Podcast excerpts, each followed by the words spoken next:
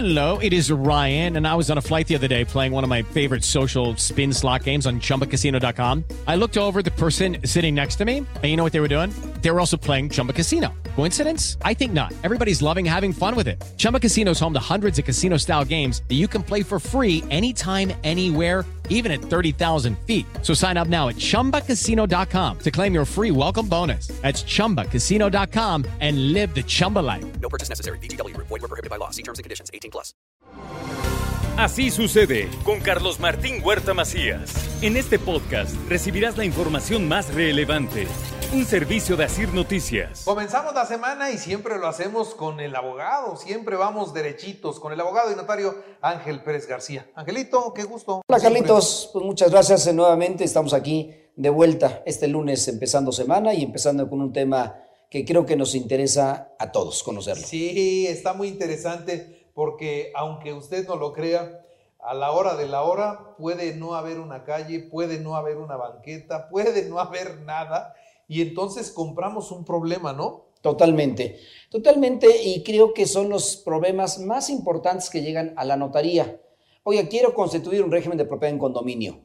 A ver, ¿tiene todos estos permisos? ¿Cumplió con este reglamento? ¿Cumplió con estos requisitos? Es que no, espéreme y lo quiero ver. Y entonces ahí empezamos la labor de asesoría. Venga, venga pues, venga pues. Bueno, hemos desarrollado eh, previamente dos temas que son importantes. Uno es eh, lo que es el impuesto predial y lo que es eh, los fraccionamientos desde habitacional, residencial, popular, etcétera, etcétera. Hoy vamos a ver que ese tipo de fraccionamientos debe tener vialidades.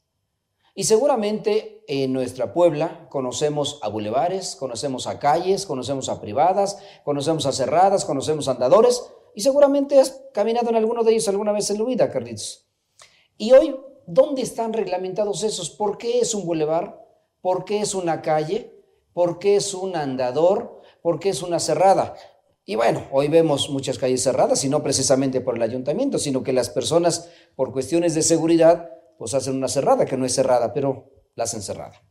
Entonces, el ayuntamiento para poder determinar todas estas vialidades lleva a cabo diversos estudios de acuerdo a los reglamentos respectivos. En función de la traza urbana, recuerden que hay un, plan de desarrollo urbano.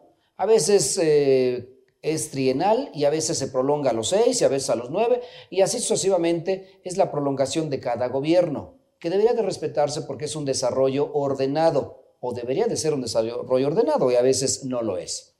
Entonces, si se cumplen con las normas mínimas, tenemos que debe de haber diversas características en el desarrollo de, nuestra, de nuestras unidades habitacionales, ya sean fraccionamientos, ya sean eh, unidades de interés social, debe de haber vialidades. Y nuestro tema del día de hoy exactamente es lo que son vialidades.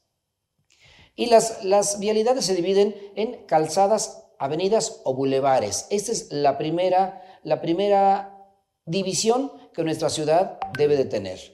Y estas calzadas, avenidas o bulevares son arterias que tienen un gran volumen de tránsito, destinadas principalmente a conducir toda clase de vehículos.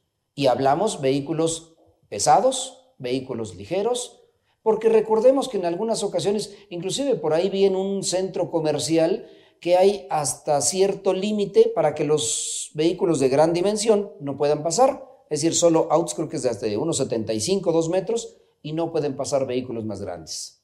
Entonces, estas calzadas, avenidas o bulevares son arterias que tienen una gran dimensión para todo tipo de vehículos y que sea de la forma más fluida posible con el menor número de obstrucciones o acceso a determinados fraccionamientos y lotes. También hay unas calles primarias.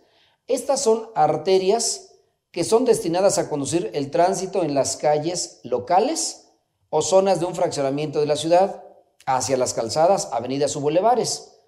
Y a lo mejor vemos el Boulevard 5 de Mayo que se ha prolongado por diversas eh, partes de la ciudad que abarca desde, pues es, una, es un circuito, el Boulevard 5 de Mayo, que se convierte en Boulevard Norte, que se convierte en, en otro tipo de denominaciones, y que de alguna manera podemos distinguir esas calles primarias.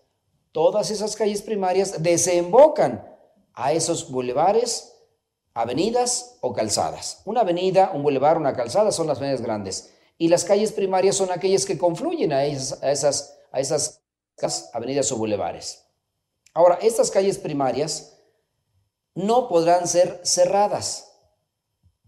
Estas, estas calles, avenidas o bulevares preferentemente contarán con dos calzadas, es decir, la unión, y por ahí vemos el Boulevard Valsequillo, vemos la unión del Boulevard 5 de Mayo, vemos eh, posteriormente el circuito y vemos una serie de vialidades que se han efectuado para poder tener una mejor comunicación y zonas, zonas eh, en las cuales se pueda transitar de manera continua. Estas calles no pueden ser cerradas, las calles primarias, de acuerdo con los siguientes porcentajes. En fraccionamientos habitacionales residenciales cuentan con un 15% de que no pueden cerrarse ese tipo de calles.